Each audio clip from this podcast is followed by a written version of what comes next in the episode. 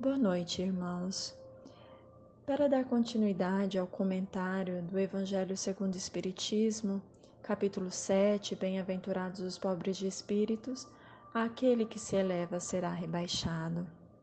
Este, é, este item começa com três passagens evangélicas é, de Jesus com seus discípulos. A primeira dela é, está descrita em Mateus capítulo 18, versículo de 1 a 5, quando os discípulos se aproximam de Jesus e lhe perguntam: Quem é o maior no reino dos céus? E Jesus disse que, em verdade, que se, aqueles que não se converterem e se tornarem iguais crianças não entrarão no reino dos céus. Portanto, é necessário humilhar-se e se tornar pequeno como criança. Este será o maior no reino dos céus.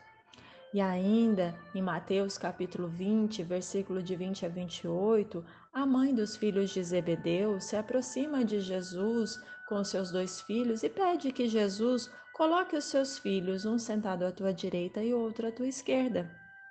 E Jesus coloca que aquele que quiser tornar-se o maior, que seja o vosso servo, e aquele que quiser ser o primeiro entre vós, seja o vosso escravo do mesmo modo que o Filho do Homem não veio para ser servido, mas para servir e dar a vida pela redenção de muitos. A terceira passagem evangélica está em Lucas, capítulo 14, que Jesus é, propõe uma parábola dizendo que quando formos convidados para as bodas, que não tomemos o primeiro lugar, mas que esperemos aquele que nos convidou diga: Venha, meu amigo, venha mais para cima.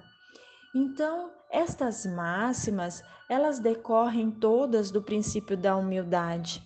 É, e Jesus, ele não cansa de, de apresentar essa condição da humildade como condição essencial para a felicidade prometida no reino dos céus. E por isso ele formula que os candidatos a essa felicidade prometida são os bem-aventurados, os pobres de espíritos, são aqueles que é, que se humilhar será exaltado, né? É, aquele que se humilhar será exaltado e aquele que se elevar será rebaixado. Então, é, é dessa máxima que Jesus coloca que são os candidatos à felicidade prometida.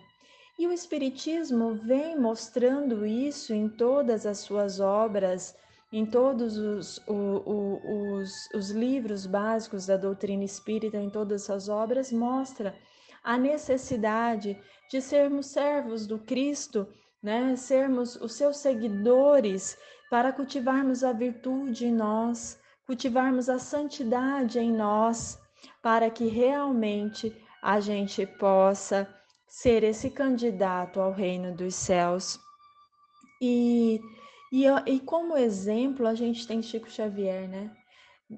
Trabalhador da seara do Cristo, humilde, é, com todas as suas benevolências, todas as virtudes cultivadas, criou a santidade nele e ele ainda dizia que ele era um cisco.